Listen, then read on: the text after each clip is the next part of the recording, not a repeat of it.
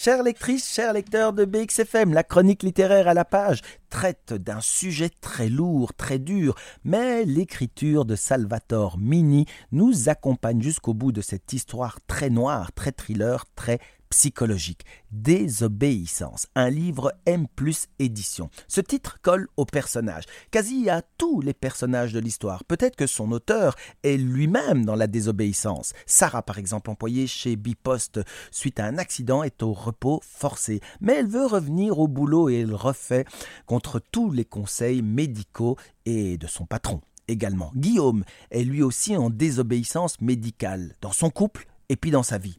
Le malheureux. Après un divorce qu'il tente de gérer au mieux, un cambriolage c'est son ex-femme, il tourne au drame. Il découvre les corps de sa fille et de son ex-femme. Commence alors une histoire incroyable pour cet homme, une histoire qui n'a sûrement pas été facile pour l'auteur à coucher sur papier les terribles scènes que l'on découvre.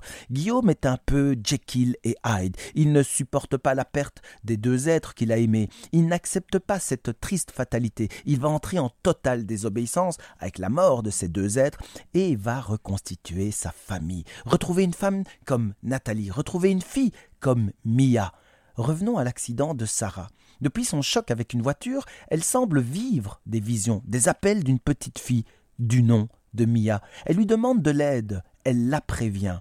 L'auteur nous dilue un peu du paranormal dans son thriller, bien dosé, juste, sans fausse note. Guillaume, excellent dans l'horreur, dans la méchanceté, dans la cruauté, passant d'un état d'âme à l'autre, un combat contre lui-même. Il séquestre sa vie dans plusieurs pièces de sa maison.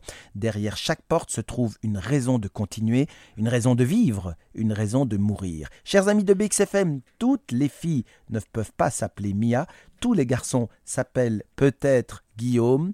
Désobéissance de Salvatore Mini, un livre M édition.